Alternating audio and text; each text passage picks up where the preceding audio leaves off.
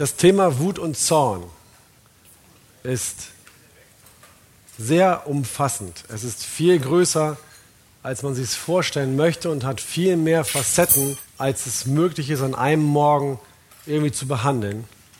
Deswegen gleich zu Beginn die Bemerkung, ähm, es wird nicht, ich werde nicht zu allen Facetten Stellung nehmen können, dafür ist es zu viel. Wut und Zorn hat so viel mit ganz vielen Dingen uns selbst zu tun und es geht darum, dass wir wütend sind auf uns, wütend sind auf andere, wütend sind auf Gott und was nicht alles. Aber es gibt gute Dinge, wo man sich weiter informieren kann, wenn man zu einzelnen Themen wirklich weiter Informationen haben möchte. Ich werde also heute Morgen mich eher auf das Generelle ähm, begrenzen und eher versuchen, in praktischer Weise Hilfe zu geben, wie man in solchen Situationen, wo man zornig wird, irgendwie damit umgehen kann. Wut und Zorn ist etwas, was uns eigentlich jeden Tag begegnet. Keiner von uns, bei keinem von uns vergeht auch nur ein Tag, wo wir nicht irgendwie mit Wut und Zorn bei uns selbst oder Wut und Zorn bei anderen Menschen in Berührung kommen. Und es ist auch kein Wunder in einer Welt, in der die Menschen unvollkommen sind und die Menschen enttäuscht sind und uns enttäuschen, in dem Elend und Sünde einfach ständig da ist, muss es so kommen, dass Wut und Zorn uns begegnen und dass wir das auch erleben werden. Und dann ist auch nicht weiter verwunderlich, wenn wir in den Medien eigentlich jeden Tag irgendwelche Überschriften lesen, wo es um Wut und Zorn geht.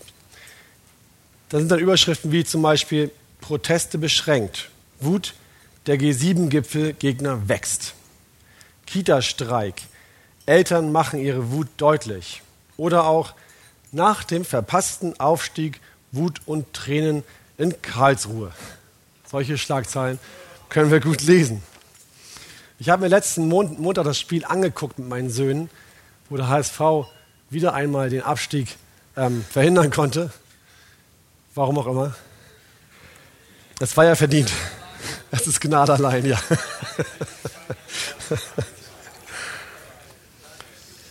Aber während des Spiels, als dann Karlsruhe das 1 zu 0 geschossen hatte und das Spiel dann letztendlich dem Ende gegen, ähm, entgegenging, da habe ich was etwas Beängstigendes beobachtet. Meine Jungs sagten mir, dass das der Fanblock der Ultra-Fans des HSV sei, aber auf jeden Fall war auf der Spielhälfte des HSV, kamen auf einmal Polizisten heraus, die voll vermummt waren, mit Helm und Montur und allem drum und dran und bildeten eine Sperre zwischen dem Fanblock und dem Fußballfeld. Wahrscheinlich hatten die Veranstalter und auch die Verantwortlichen sich gedacht, der HSV steigt ab. Wenn wir jetzt nicht aufpassen, dann stürmen die Fußballfans, die enttäuschten und wütenden Fußballfans das Feld und verhauen die Gegner oder auch die eigene Mannschaft. Es war eine richtige massive Mauer. Das sah schon sehr eigenartig aus. Oder auch ein Zeitungsartikel, den ich gelesen habe. Da steht drüber, wütender Schäfer prügelt auf Autofahrer ein. Ein Schäfer hat im Kreis Düren auf einen Autofahrer eingedroschen, weil dieser gegen mehrere seiner Tiere geprallt sein soll. Wie die Polizei in Düren erläuterte, ereignete sich der Vorfall, als eine Schafherde eine Landstraße bei Kreuzau überquerte. Nach der Darstellung der Ermittler zerschlug der 57 Jahre alte Schäfer die Scheibe des Kleintransporters. Dann drosch er mit seinem Holzstock auf den 39 Jahre alten Fahrer ein. Der Angegriffene rettete sich in einen nahegelegenen Wald. Von dort aus verständigte er die Polizei. Klingt ein bisschen lustig, war in diesem Moment wahrscheinlich überhaupt nicht lustig. Sondern dieser Fahrer wird wahrscheinlich viel Angst gehabt haben. Und ich hoffe, dass niemand von euch eine solche Szene bereits erleben musste in seinem Leben. Das ist nicht schön. Und trotzdem wird jedem von euch das Gefühl von Wut und Zorn aber bekannt sein. Keiner von uns wird hier sein, auch ich nicht, dem das fremd ist. Und ich glaube, dass obwohl jeder von uns das Gefühl kennt oder Wut kennt, dass jeder von uns sich noch nicht wirklich intensiv mit dem Thema beschäftigt hat. Es ist etwas, was uns jeden Tag begegnet und trotzdem haben wir wahrscheinlich noch nicht wirklich tief darüber nachgedacht, was es eigentlich ist und woher es kommt. Allen von uns ist wahrscheinlich klar, wir alle haben so diese Gedanken im Kopf, Wut und Zorn ist etwas Schlechtes Daher muss ich darauf achten, dass ich nicht zornig werde und muss irgendwie damit umgehen und freundlich und nett bleiben. Aber diese Einstellung, das, was wir darüber wissen, gründet sich oft genug nur aus dem, was wir irgendwie in der Vergangenheit irgendwo mal gehört haben oder was uns unsere Eltern in der Kindheit beigebracht haben. Viel wichtiger ist aber, dass wir als Christen, dass wir Männer uns klar machen und wirklich Gedanken machen, ähm, was sagt die Bibel über das Thema Zorn und Wut. Und es braucht uns nicht zu wundern, die, Thema, die, die Bibel steckt voll von Geschichten und Lehren und auch Anmerkungen über das Thema Zorn. Es ist kein Wunder, dass es so ist, denn wenn etwas da ist, was uns jeden Tag beeinflussen kann, dann möchte Gott einfach, dass wir eine fundierte Sicht auf diese Sachen bekommen. Gott lässt uns damit nicht allein, sondern wünscht sich, dass wir auch wirklich darüber nachdenken, auch erfahren, was er in seinem Wort darüber sagt. Und deshalb möchte ich heute mit uns einfach nur zwei Fragen nachgehen. Die erste Frage heißt oder ist, was ist Zorn? Was ist Zorn überhaupt?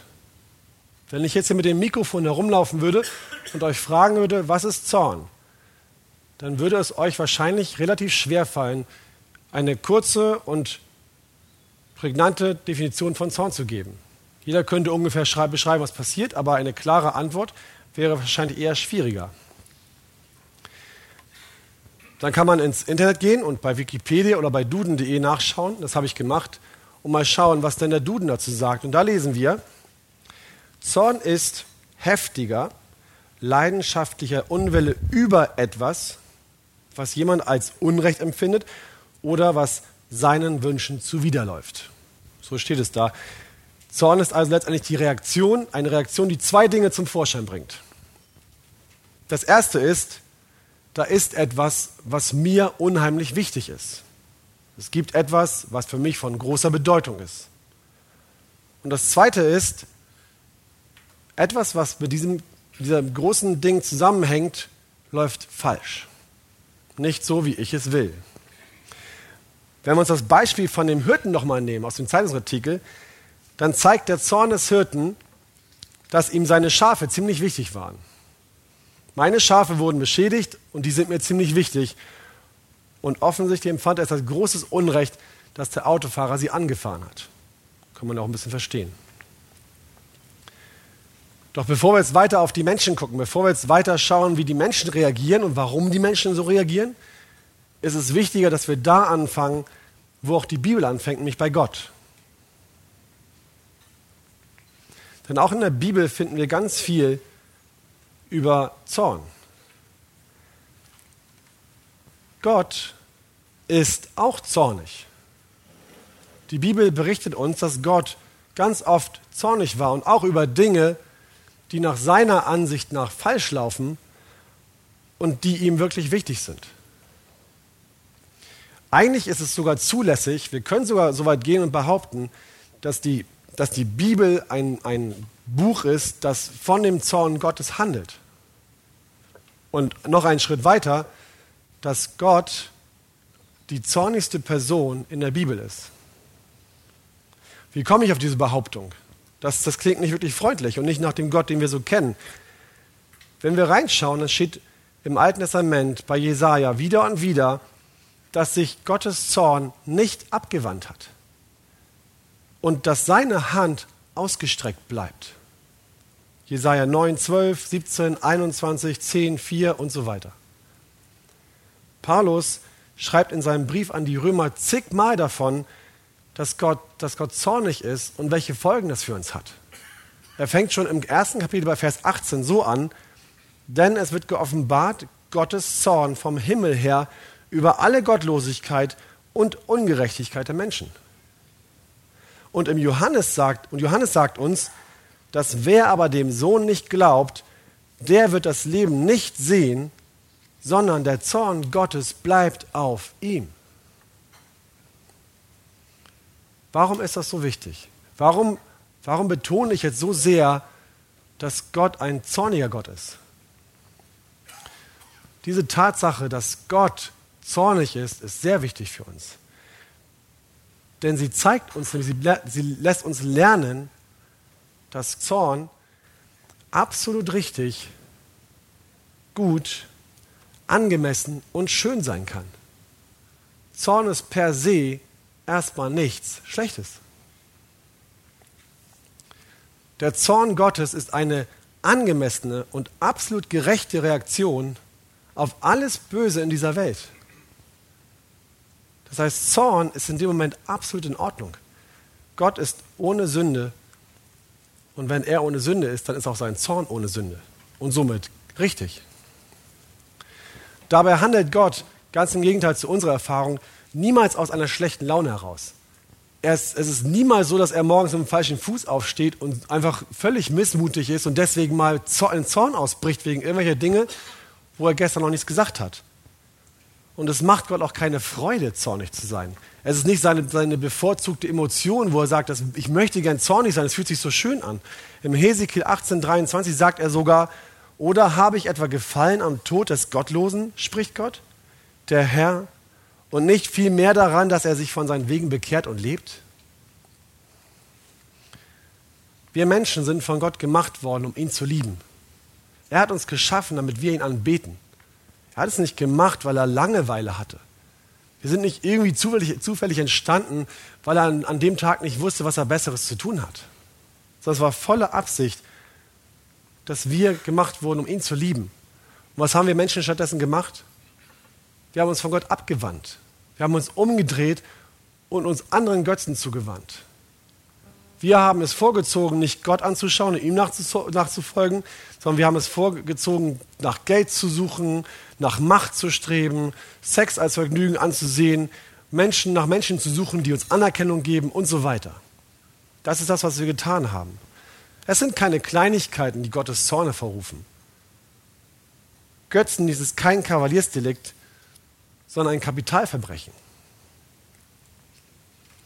So, und Gott ist in der Bibel nicht nur die zornigste Person, die es gibt, sondern Gott ist in der Bibel auch die Person, die die größte Liebe hat, von der am, in einem in Superlativen über Liebe gesprochen wird. Vielleicht ist jetzt für euch, für euch ein bisschen komisch, dass ich jetzt anfange, über Liebe zu sprechen. Es geht ja eigentlich um Zorn. Aber es ist sehr wichtig, die Liebe zu verstehen, weil man sonst den Zorn nicht verstehen kann. Gott ist zornig über die falschen Wege seiner Schöpfung, weil ihm seine Schöpfung nicht egal ist. Er liebt seine Schöpfung und ist zornig über alles, was auf seine Schöpfung einen Schaden ausübt. Und dazu gehört auch die Sünde der Schöpfung. Auch die hat, ihm, hat der Schöpfung geschädigt. Gott ist vollkommen gerecht. Er hätte seine, seine, seine ganze Schöpfung mit einem Mal vernichten können, nachdem Adam und Eva sich entschieden haben, ihm nicht mehr zu folgen. Es wäre absolut okay gewesen, wenn er es komplett ausgelöscht hätte. Überhaupt kein Problem. Es wäre richtig gerecht gewesen, das zu tun. Er hat es aber nicht getan, weil er seine Schöpfung eben liebt. Er liebt das, was er geschaffen hat. Und so segnet er die Menschen, egal ob sie ihm gehorchen oder nicht. Die Sonne geht auf über dem Gerechten und über dem Ungerechten. Und wenn wir uns in Deutschland umgucken, dann sehen wir viele Menschen, die Gottes Wege ablehnen und trotzdem ist Deutschland gesegnet. Gott liebt seine Schöpfung. Und trotzdem hört der Zorn nicht auf. Auch wenn es den Menschen aktuell vielleicht gut geht, die, der Schrecken des Zornes Gottes wird sie ereilen. Früher oder später. Auf jeden Fall dann, wenn sie vor seinem Thron stehen. Aber wie ist es mit seinen Kindern? Wie ist es mit denjenigen, die an ihn glauben? Müssen wir noch Angst vor Gottes Zorn haben? Müssen wir uns davor fürchten, dass Gott auf uns zornig wird? Nein. Für seine Kinder gilt, Richtig, für seine Kinder gilt, dass er eine besondere Liebe zu uns hat. Eine besondere Liebe, die dafür sorgt, dass er gesorgt hat, dass er seinen Sohn Jesus Christus auf die Erde geschickt hat, damit Jesus hier auf der Erde ein vollkommen sündloses Leben lebt und dann am Kreuz den Tod stirbt, den wir eigentlich verdient hätten. Das heißt, das Kreuz ist nicht nur ein Ausdruck von Gottes Zorn, sondern auch ein Ausdruck von Gottes großer Liebe. Ohne Gottes ohne die Liebe zu, ver zu verstehen oder verstanden zu haben, können wir den Zorn am Kreuz nicht verstehen. Und weiterhin als, als zweite Sache, die mit dieser Liebe zusammenhängt, führt diese Liebe dazu, dass die Macht, die die Sünde früher für uns, oder über uns hatte, mit dem Tod am Kreuz über uns gebrochen ist. Das heißt, über den, die an Gott glauben, über den, die Jesus lieb haben, ist die Macht der Sünde zerbrochen worden, sodass wir nicht mehr der Sünde folgen müssen. Wir sind dahin gebracht worden, dass wir ein wenig so wie Gott uns entscheiden können, zornig zu sein oder nicht, und auch entscheiden können, ob wir dabei sündigen oder nicht. Wir fühlen und handeln ähnlich wie Gott. Jedenfalls sind wir dazu befähigt worden von ihm. Und diese Gnade, dieses Gott hat es für uns getan. Gott hat die Macht gebrochen, dass wir sündigen müssen. Das ist etwas, was wir so ein bisschen im Hinterkopf behalten müssen jetzt, weil das nämlich der, einer der Schlüssel ist, um, diese, um mit Zorn richtig umzugehen. Wenn wir also nach dem, was wir jetzt so ein bisschen gehört haben, diese Definition aus dem Duden nochmal nehmen und sie mal auf Gott anwenden, dann würde es ungefähr so heißen. Zorn ist der leidenschaftliche Unwille Gottes über Sünde gegen ihn oder gegen seine Kinder. Zorn ist der leidenschaftliche Unwille Gottes über Sünde gegen ihn oder seine Kinder. Das heißt, die Motivation von Gott ist, ich hasse Sünde. Und ich will das Gute für meine Kinder und für mich. Wobei Gott, wenn Gott Gutes für sich will, dann ist es immer sündlos. Das, ist, das bedeutet Zorn, wenn man sich mit Gott beschäftigt.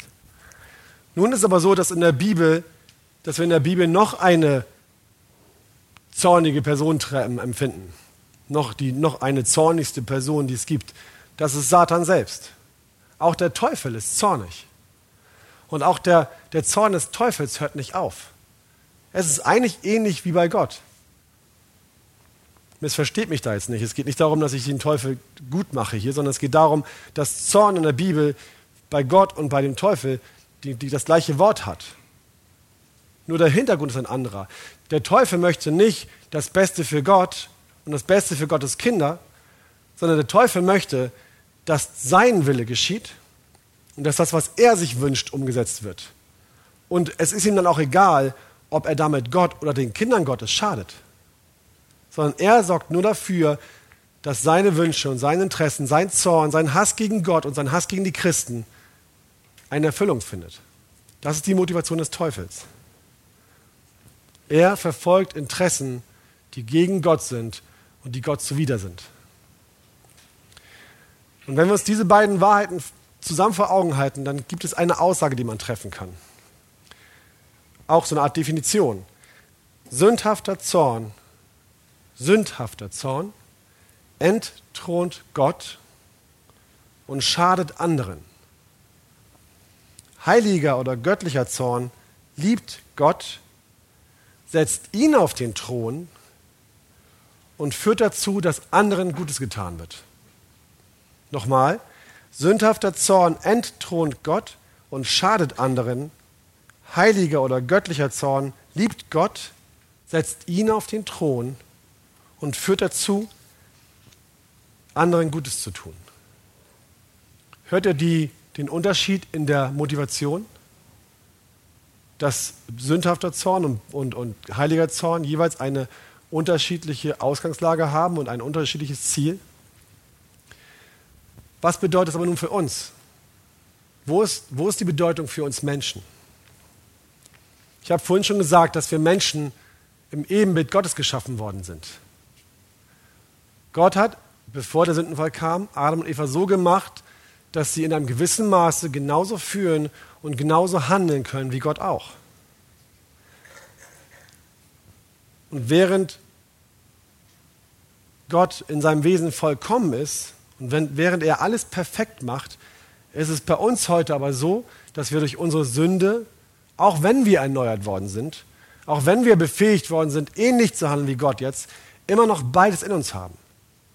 Das heißt, wir Menschen können zornig sein auf sündhafte Art und Weise und wir Menschen können aber auch zornig sein auf göttliche Art und Weise. In uns steckt beides drin.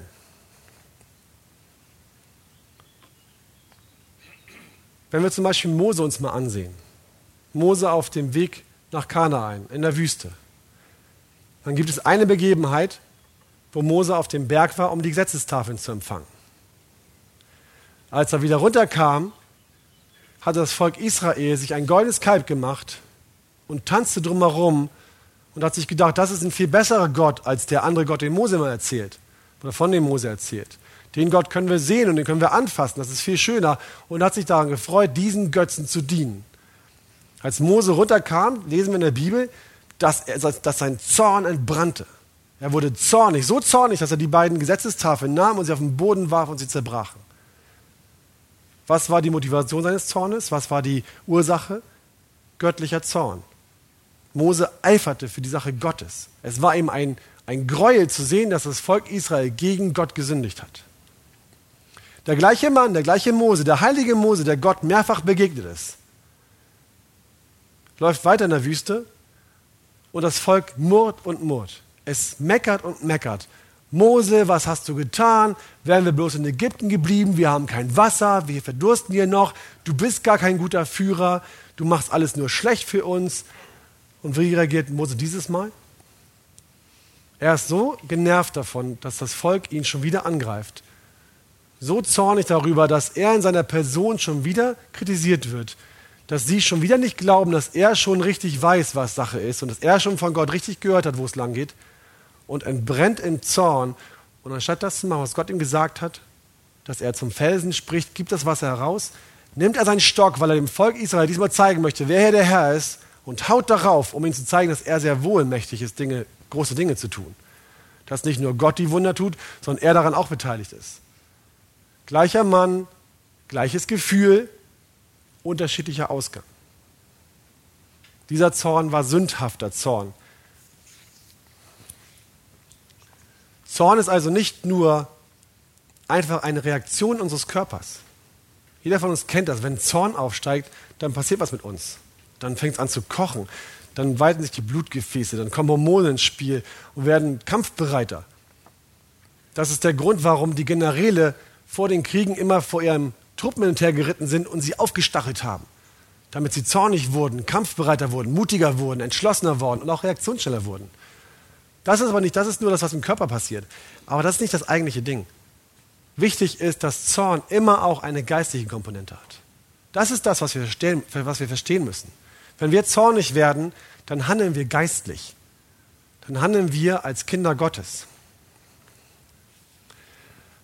Was kann ich also jetzt tun, um herauszufinden, wie mein Zorn ist.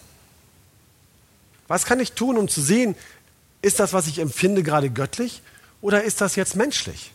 Handle ich jetzt sündhaft oder ist es vielleicht okay, dass ich gerade zornig bin? Ich möchte dafür mit uns ein paar Fragen besprechen, denn das führt uns jetzt zum zweiten Punkt, äh, zur, zweiten, zur zweiten Frage, die wir nachgehen wollen. Wie soll ich mit meinem Zorn umgehen? Und ich möchte gerne George und Thomas bitten, dass ihr dafür mal ein paar Zettel verteilt, für jeden einen. Da habe ich nämlich die Fragen draufgeschrieben.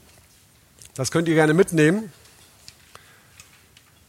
Und werde jetzt diese Fragen einfach durchgehen und euch ein bisschen erklären, worum es da geht.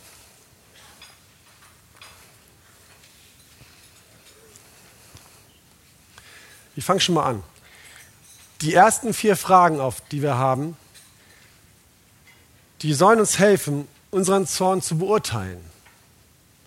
Sündige ich gerade, wo ich zornig bin, oder sündige ich nicht? Ist mein Zorn gerade Sünde? Ja, nein. Und ist mein Handeln danach sündig? Ja, nein. Danach folgen drei weitere Fragen, die uns helfen sollen, richtig und sündlos mit unserem Zorn danach umzugehen. Also, zu Beginn dieses Teils die Frage, wann warst du zum letzten Mal zornig? Ihr sollt euch nicht melden und auch nicht sagen. Heute Morgen war ich noch nicht zornig. Gestern ähm, bestimmt. Und vielleicht geht es euch ähnlich oder auch ein bisschen anders. Was war es denn, was dich das letzte Mal gereizt hat? Was war es, worüber du dich das letzte Mal geärgert hast? So ruft euch die Situation mal, mal zurück in, in, in, den Kopf, auch wenn es vielleicht ein bisschen wehtun sollte. Und es gibt einige sehr gute Gelegenheiten, wo wir zornig werden können. Es gibt immer wieder Gelegenheiten, wo wir eigentlich alle relativ gleich reagieren, wo man jeden von uns im Prinzip reinsetzen könnte.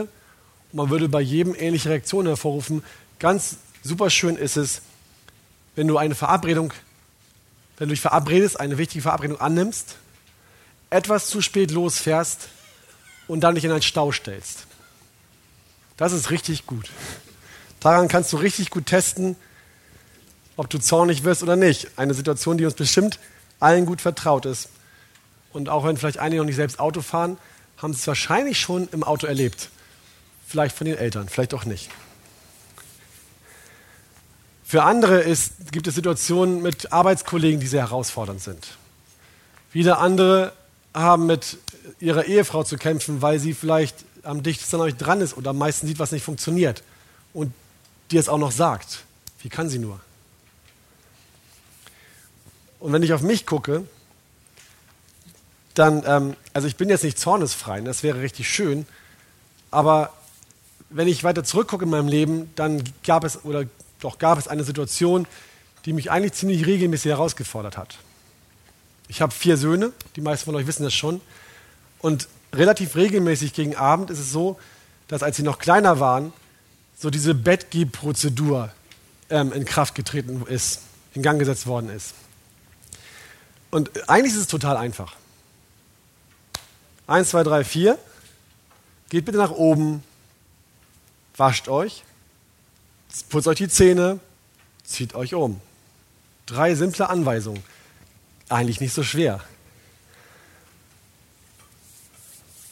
Ja, und dann saß ich da im Wohnzimmer und oft, ganz oft ist es gut gegangen. Ne? Es ist jetzt nicht so, dass es ständig schief ging, aber sie sind völlig lieb und haben es auch echt immer richtig gut gemacht. Aber manchmal war es dann doch so, dass ich da im Wohnzimmer saß und dann fing es oben an. Dann wurde es immer lauter. Und entweder, entweder wurde es lauter, weil sie juchzten und tobten, oder es wurde eben auch mal lauter, weil sie anfingen, sich zu streiten. Und dann war ich, wurde ich im Wohnzimmer einmal angespannt und angespannter, bis ich letztendlich irgendwann hochging, weil ich das ja irgendwie unter Kontrolle bringen musste. Und da habe ich halt auch nicht immer freundlich reagiert. Ich habe, manchmal habe ich ihnen gesagt, kommt, du und du gehst jetzt raus, ihr macht jetzt zuerst fertig. Und manches Mal habe ich auch rumgeschimpft. Und vielleicht hat man auch einen, den einen oder anderen mal hart angepackt dabei, weil, weil ich einfach so wütend war. Wenn ihr sowas ähnliches kennt, vielleicht, eventuell, ein bisschen vielleicht, dann glaube ich, dass euch folgende Fragen, die ihr jetzt habt, helfen werden. Fangen wir mit den Fragen an, die unseren Zorn beurteilen. Das ist die Frage A1. Wie sieht meine Situation aus, in der ich mich gerade befinde? Zu einer bestimmten Zeit, zu einer bestimmten Gelegenheit, in bestimmten Umständen werde ich mit etwas konfrontiert, was mich zum Zorn reizt. Ganz oft sind es bei uns dieselben Sachen. Ganz oft können wir zwei, drei, vier Sachen nennen, bei denen wir merken, dass wir regelmäßig innerlich in Wallung geraten und uns ärgern über etwas. Eigentlich war doch alles gut.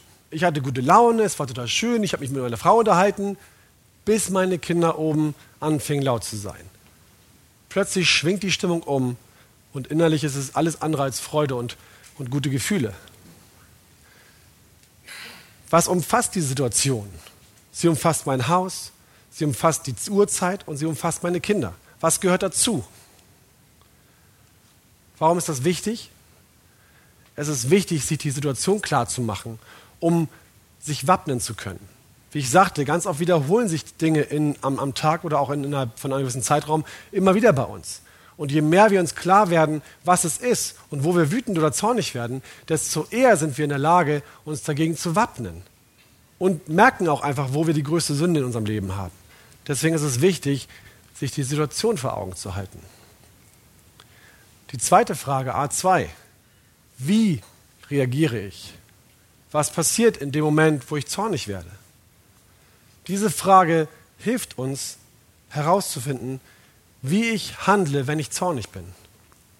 Das ist die Frage, mit der wir unterscheiden können, Ist mein Zorn göttlich oder ist er sündhaft? Ist die Reaktion auf meinen Zorn göttlich oder ist sie sündhaft? Diese Frage müssen wir uns stellen, um das, um, das, um das zu beurteilen, ob das, was wir machen, gerade noch in Ordnung ist oder ob es nicht mehr in Ordnung ist. Was geht in, was geht in meinen Gedanken vor? Was denke ich gerade aufgrund der Situation? Wünsche ich mich oder meine Kinder an einen ganz anderen Ort? Wünsche ich mir vielleicht sogar und werde dadurch undankbar, dass ich gar keine Kinder habe? Denke ich, ich habe viel zu viele Kinder? Was passiert in meiner Gedankenwelt in dem Moment? Da habe ich noch nicht mit Taten gesündigt, aber trotzdem sünde ich in meinem Kopf. Frage ich mich vielleicht sogar, was hat meine Frau falsch gemacht in Erziehung? Dass meine Kinder nicht funktionieren? Mache ich also das gleiche wie Adam? Beschuldige ich meine Frau für Sünde, die ich vielleicht habe? Was passiert mit meinem Körper? Wie reagiere ich während der Situation? Was, was passiert mit meinen Gefühlen? Werde ich immer wütender? Steigere ich mich in irgendwas herein, hinein? Fange ich an zu kochen? Was passiert in meinem Körper? Und was mache ich letztendlich in der, in der, in der Situation? Wie reagiere ich nach außen hin? Bleibe ich gelassen, äußerlich gelassen? Oder fange ich an rumzuschreien? Fange ich an, mich falsch zu verhalten? Oder drohe ich sogar mit meinen Händen? Das sind Fragen, die wir stellen müssen, um einfach die festzustellen, ist das, was ich tue, vor Gott Sünde oder ist das, was ich tue, vor Gott okay? Dritte Frage, A3. Was motiviert mich? Das ist eine von den wichtigsten Fragen, die wir uns immer wieder stellen müssen bei allen möglichen Dingen, die wir tun. Jeder Mensch, jeder Mensch handelt immer aus einer bestimmten Motivation heraus. Kein Mensch auf dieser Erde tut irgendetwas einfach nur so. Manchmal frage ich meine Söhne, warum hast du es gemacht? Und dann kriege ich tatsächlich, manchmal frage ich auch mich, warum habe ich das gemacht? Und dann kriege ich tatsächlich zuerst die Antwort von meinen Söhnen oder von mir, weiß ich nicht. Und das kennt ihr auch. Manchmal weiß man zwar nicht, was einen motiviert hat, das zu tun, aber dennoch steckt hinter der Tat eine Motivation in uns drin. Das heißt, diese Frage, was motiviert mich, was treibt mich, ist wichtig, damit wir herausfinden, was die Ursache unseres Zornes ist. Wenn wir uns in einer Situation beschweren, beschweren und murren, dann können wir davon ausgehen, dass es auf jeden Fall eine sündhafte Reaktion ist. Dann werden wir nämlich aufgrund einer Reihe von falschen Überzeugungen und falschen Wahrheiten Dinge glauben, die einfach nicht in Ordnung sind für uns. Zorn kommt immer aus dem Herzen. Zorn ist nichts, was von außen an uns herangetragen wird. Keiner von uns wird zornig, weil der andere, sondern Zorn ist immer das, was aus mir heraus entstanden ist. Meine Motivation treibt mich zu meinem Zorn und nichts von außen. Um das herauszufinden, was mich motiviert, helfen uns zwei Fragen. Die erste Frage ist, was wünsche ich mir gerade? Was hätte ich gerne? Und die zweite Frage ist, was glaube ich über diese Situation, in der ich stecke? Wenn ich jetzt auf meine Kinder zurück anwende, auf meine Situation, dann wäre die richtige, Fra äh, richtige Antwort auf meine Frage, was wünschst du dir gerade? Ich wünsche mir, dass ich entspannt und nach meinem Arbeitstag in Ruhe im Wohnzimmer sitzen kann und mich mit meiner Frau unterhalten kann und nicht schon wieder oben irgendwas regeln muss. Das wünsche ich mir. Und wenn ich danach gefragt werde, was glaubst du in dem Moment, dann muss ich antworten, ich glaube, das habe ich verdient. Ich habe es verdient, dass ich hier sitzen darf. Ich habe den ganzen Tag gearbeitet. Meine Kinder können das auch einfach mal machen. Das wären die Antworten, die ich geben müsste in der Situation. Und ähnliche Antworten könnt ihr selbst gerne bei euren Sachen geben. Also, was wünsche ich mir und was glaube ich? Was ist das, was ich in dem Moment eigentlich haben möchte? Und auf wen sind meine Bedürfnisse ausgerichtet? Um wen geht es da gerade in der Situation, in der ich stecke? Geht es um mich? Dreht sich das um meine Welt? Geht es darum, was ich mir wünsche? Dann könnt ihr davon ausgehen, dass es immer sündhaft ist. und nie göttlich. Vierte Frage, welche Folgen hat mein Zorn? Jedes Handeln von uns hat Folgen. Alles, was wir tun, hat auf irgendeine Art und Weise Folgen. Auch wenn wir einfach nur falsch denken. Selbst das hat Folgen. Also Zorn hat immer auch Folgen. Und sich das klar zu machen, dass, dass unser Handeln Konsequenzen hat, ist wichtig für uns auch, damit wir uns aufmachen und motivieren, das zu tun, was gut und was richtig ist. Bin ich zornig mit meinen Kindern, schreie ich sie an, bin ich ungerecht zu ihnen in meinem Zorn, dann hat das automatisch, dann hat es mit Sicherheit die Folge, dass sich das auf, meine, auf die Beziehung von mir und meinen Kindern auswirken wird. Es wird der Beziehung schaden. Zorn, sündhafter Zorn, hat eigentlich immer auch Sünde zur Folge. Und ihr wisst genauso gut wie ich, Sünde erzeugt immer Leid und ähm, Schmerzen.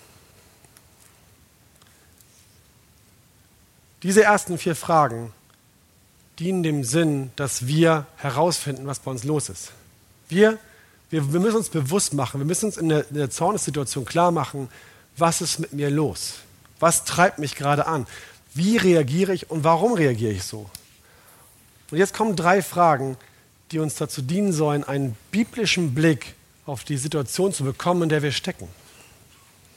Wir müssen lernen, dass wir das, wo wir uns befinden, nicht mit unseren eigenen falschen Dingen beurteilen, falschen Informationen beurteilen, sondern dass wir lernen, es mit göttlichen Wahrheiten zu beurteilen.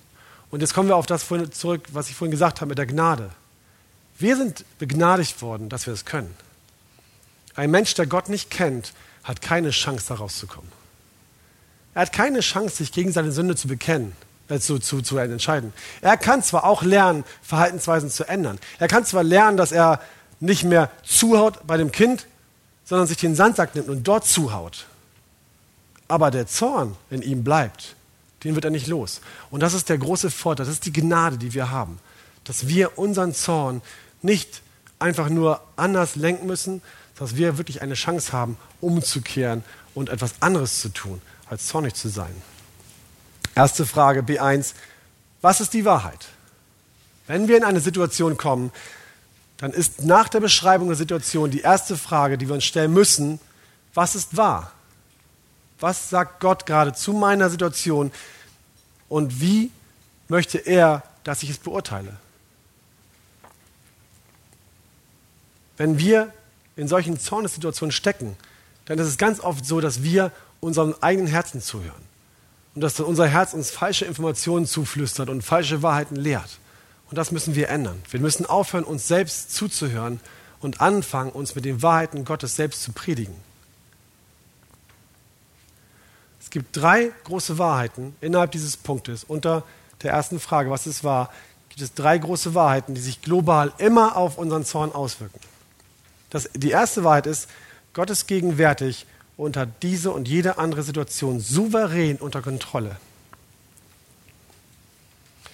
Gottes Souveränität, wenn wir glauben, dass Gott wirklich alles unter Kontrolle hat, dann müssen wir auch bejahen, dass Gott jede Situation, wo wir zornig werden, auch unter Kontrolle hat. Markus wohnt ja neben mir. Und, und es bietet sich an, dass ich deswegen mit Markus eigentlich fast jeden Morgen hier zur Arche fahre. Und da wir die A7 hochfahren, oder runterfahren. Es ist so, dass wir auch manchmal im Stau stehen. Und meine Reaktion im Stau ist dann, wenn wir sowieso dann absehbar zu spät kommen, oh nein, nicht jetzt auch noch Stau. Das kommt ja überhaupt nicht richtig gut jetzt. Und ich finde es mal cool, wie Markus reagiert. Denn Markus Antwort darauf ist jedes Mal, weißt du Björn, völlig gelassen, entspannt, weißt du Björn, lass uns mal gucken, was Gott mit dieser extra Zeit, die wir bekommen haben, vorhat. Ich, ich mag die Antwort nicht, aber, aber ich, ich habe nichts, was ich dagegen sagen kann. Das ist ja richtig. Nee, das geht dann. Das ist, es überführt mich ja. Nee, ich werde dann nicht darüber zornig. Na, oder? Eigentlich nicht, ne? Glauben wir, dass Gott wirklich alle Dinge lenkt? Glauben wir wirklich fest daran, dass Gott auch die Situationen, die er uns stellt, genau so gemacht hat, weil er das Beste für uns will? Weil er der Gott ist, der nur Gutes für uns vorhat? Glauben wir das wirklich? Dann müssen wir auch glauben, da muss ich auch glauben, dass Gott damals, als meine Kinder da oben Quatsch gemacht haben, diese Situation geschaffen hat, um für mich das aller und für meine Kinder das Allerbeste zu machen. Er hat diese Situation genauso geschaffen, damit sie mir und meinen Kindern dient, in der Heiligung zu wachsen. Diese Wahrheit verändert alles komplett. Und das ist auch das Gleiche, wenn andere Leute zornig uns begegnen. Wenn ich glaube, dass der, dass der Wutausbruch meines Chefs auch von Gott unter kontrolliert ist, dann darf ich glauben, dass diese Ungerechtigkeit von dem Typen gerade dazu dient, dass meine Heiligung vorangebracht wird und ich in dem Moment Gott am besten verherrlichen kann. Genau da, wo er mich hingestellt hat. Zweite Frage innerhalb der ersten Frage. Gottes höchstes Gebot oder Wahrheit, nicht Frage, die zweite Wahrheit. Gottes höchstes Gebot spricht in jede Situation hinein. Welches ist das höchste Gebot Gottes? Matthäus 22, 37 antwortet Jesus, als er nach dem höchsten Gebot gefragt wird, du sollst den Herrn, deinem Gott, loben, erlieben, von deinem ganzen Herzen, mit deiner ganzen Seele, mit deiner ganzen Seele und mit deinem ganzen Verstand. Und das zweite Gebot, was er hinterher schiebt, ist, du sollst deinen Nächsten lieben wie dich selbst. Ihr kennt es alle. Das erste Gebot, du sollst den Herrn lieben von ganzem Herzen, ist das Gebot, was uns hilft, unser Herz zu reflektieren. Es ist ein Spiegel, den Gott vor uns hält und uns zeigt, das ist die Wahrheit. Wie ist es bei dir? Was liebst du gerade? Was ist gerade dein Gott? Was ist mein Gott gewesen, als ich meinen Kindern böse geworden bin? Mein Gott war meine Ruhe, meine Zeit, mein Wille. Das war das, was ich in dem Moment geliebt habe. Das war das, was ich mehr wollte, als meinem Gott zu dienen. Das heißt, dieses erste Gebot ist ein Spiegel dessen, was ich mache. Ich liebte einen Wunsch mehr und ich habe nicht darauf vertraut, dass Gott mir alles das geben wird, was ich wirklich brauche. Ich habe Gott nicht höher geachtet, nicht mehr geliebt als mich oder etwas anderes, was ich haben wollte. Das zweite Gebot, du sollst den Nächsten lieben wie dich selbst, das reflektiert mein Handeln.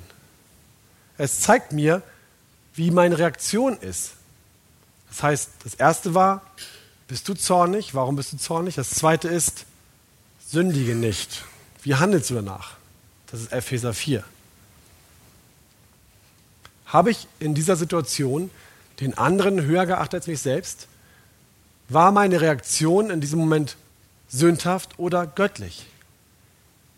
Habe ich aus Liebe zu meinen Kindern gehandelt oder habe ich sündhaft gegen meine Kinder gehandelt? Reagiere ich mit Liebe auf meinen Chef und mit Respekt, den er verdient als mein Chef? Oder versündige ich mich gegen ihn in Gedanken und Handlungen? Liebe deinen Nächsten wie dich selbst. Es macht mir bewusst, in wessen Interessen ich handle und was ich tue. Und die dritte Wahrheit, die bringt uns zurück zum Evangelium. Gottes Wort spricht nämlich weit über Jesus. Jeder von euch kennt das. Wir versagen, wir werden zornig, wir tun Dinge, die schlecht sind. Diese Situation mit dem Bart ist manchmal einfach eher lustig als schlimm. Und trotzdem ist es danach so, dass ich oft mir, gesagt habe, so Mensch Björn, eigentlich kannst du es doch besser. Eigentlich ist es doch so, dass du doch weißt, was richtig ist. Es sind doch deine Kinder. Die hast du doch lieb. Wie können die dich nur so wütend machen? Wie kann das sein? Du bist so ein schlechter Mensch. Aber war ja klar. Und zu Gott zu gehen, brauchst du sowieso erst gar nicht. Das hast du jetzt schon zehnmal gemacht. Langsam nimmt Gott dich da auch nicht mehr ernst wenn du schon wieder sagst, schuldige Gott. Das sind falsche Wahrheiten, das sind Lügen. Jesus ist nicht ans Kreuz gegangen, weil er gesagt hat, okay, eine Chance hast du, Björn. Ah, zweite gebe ich dir auch noch, aber danach ist Schluss. Nein, Jesus ist ans Kreuz gegangen, weil er genau wusste, wir sind Sünder. Jesus ist ans Kreuz gegangen, weil er genau wusste, wir werden immer und immer und immer wieder fallen. Und jedes Mal stellt sich Jesus hin und sagt, hör auf zu heulen, Björn. Steh auf. Geh weiter. Nein, du bist schlecht, ja, du bist schlecht, das weiß ich. Wenn du nicht schlecht wärst, hätte ich nicht zu sterben brauchen. Aber du bist nicht schlecht genug, als dass meine Gnade nicht noch größer wäre. Er kann, er vergibt uns. Wenn wir zu ihm kommen, wenn wir nach jedem Mal, wo wir gesündigt haben und wieder versagt haben, zu ihm kommen, dann sagt er nie, jetzt reicht's. Sondern er wird immer sagen, gut, dass du es erkennst, gut, dass du Buße getan hast. Komm, wir gehen gemeinsam weiter, ich helfe dir dabei. Du kriegst meine Kraft, ich helfe dir. Die vierte Frage, wie sollte ich in dieser Situation reagieren, um Gott zu verherrlichen? Zweite, die zweite Frage ist das. Diese Frage klingt wahrscheinlich ziemlich banal. Wir kennen die Antworten ja alle. Bin ich unfreundlich zu meinen Mitmenschen, soll ich natürlich freundlich sein. Bin ich lieblos zu meiner Frau, soll ich natürlich liebevoll sein. Ist doch easy, oder?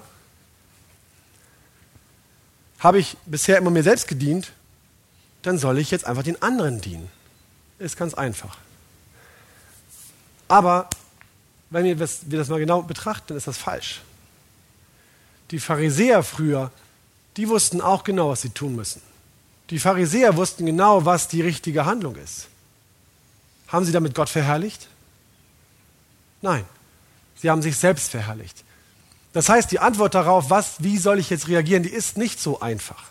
Denn diese Antwort beinhaltet, dass wir etwas machen und etwas vorher erkennen. Ich habe gegen den gesündigt, den ich eigentlich von ganzem Herzen lieb haben soll und auch lieb habe. Ich habe etwas getan, was nicht nur den Menschen gegenüber verletzt hat und mich schlecht gemacht hat vielleicht, sondern ich habe etwas getan, was gegen Gott war, gegen meinen Gott, der mich erlöst hat. Wenn ich das erkenne und wenn ich das gemerkt habe, dann kann ich Buße tun. Dann kann ich wirklich zum Kreuz kommen und sagen, ich will das nicht mehr. Hilf mir, Herr. Und erst wenn ich diese Motivation in meinem Kopf klar habe, erst dann kann ich anfangen, anders zu reagieren. Und zwar dann mit der richtigen Motivation. Nämlich aus einem Herzen heraus, was wirklich Gott gefallen möchte und nicht schon wieder sich selbst. Das heißt, wie sollte ich in der Situation reagieren, beinhaltet immer erst Buße, dann Veränderung. Das ist wichtig, dass wir das klarkriegen und nicht vergessen. Die letzte Frage, welchen Folgen haben Glaube und Gehorsam? Es ist letztendlich das, die Gegenfrage zu der Frage 4 aus dem ersten Block. Wenn wir ein Gott wohlgefälliges Leben führen, dann bringt das schon oft Vorteile, die wir in unserem Leben beobachten können. Handle ich mit meinen Kindern richtig? Bin ich ein liebevoller, gütiger, barmherziger Vater, der in Stresssituationen ihnen erzählt, was sie an falsch, was, wo sie sündigen und ihnen einen Weg zeige, wie sie da rauskommen? dann wird das unsere Beziehung vertiefen und ihnen helfen, ein Leben zu führen, wo andere hoffentlich sagen, das ist ja schön, wie es bei euch in der Familie ist. Die Motivation ist schon wieder falsch, wenn es mir darum geht. Aber das ist eine andere Sache. Aber ganz oft ist es so, dass unsere richtigen Handlungen uns nicht in eine schöne Situation bringen. Wenn wir uns angucken, wie viele Menschen auf der Welt verfolgt werden, wie viele Christen verfolgt werden, wo viele Menschen alles richtig machen, wo ihr bei euch im Arbeitsumfeld versucht, ein christliches Leben zu leben. Ich habe von Leuten, mit Leuten gesprochen, die haben versucht, wahrhaftig zu sein bei ihrer Arbeitsstelle. Denen wurde gesagt, du unterschreibst das jetzt. Hat er gesagt, das kann ich nicht, das ist gelogen. Ja, dann musst du gehen. Ja, dann musste er gehen. Wurde er entlassen. Er hat versucht, ein Gott wohlgefälliges Leben zu leben und dennoch erging es ihm nicht gut, sondern hier erstmal schlecht. Wenn die Menschen in, im Irak in den Teilen, wo die ISIS regiert, momentan bekennen und Gott loben, dass sie Christen sind, dann werden sie nicht erleben, dass sie ein wunderschönes Leben leben, sondern wird es ihnen schlecht gehen. Gleich in der Ukraine. Wenn dort die Menschen im, im weiten Osten bekennen, dass sie Christen sind, dann müssen sie eher damit rechnen, dass es ihnen schlecht ergeht, als dass sie ein schönes Leben leben dürfen. Also, welche Folgen hat dann Gehorsam und Glauben für uns? Worum geht es denn eigentlich?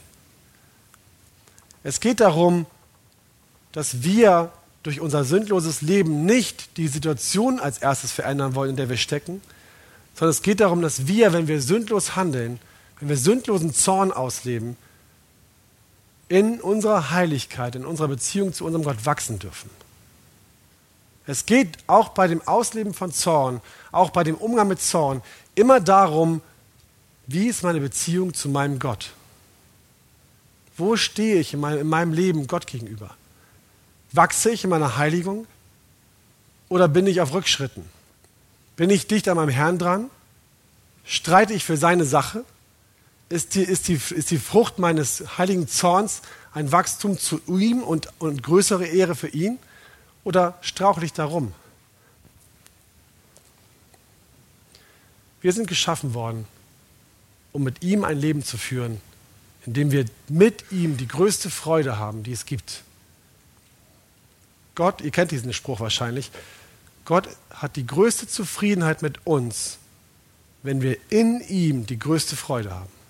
Das ist unser Ziel. Die größte Freude in unserem Herrn.